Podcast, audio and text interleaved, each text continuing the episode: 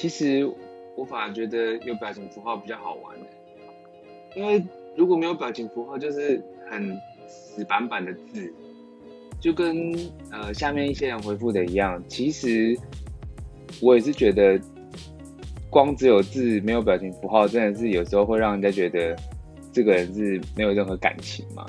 所以我其实我还蛮喜欢发表情符号的。然后我最受不了的一个字就是我最近一个朋友，那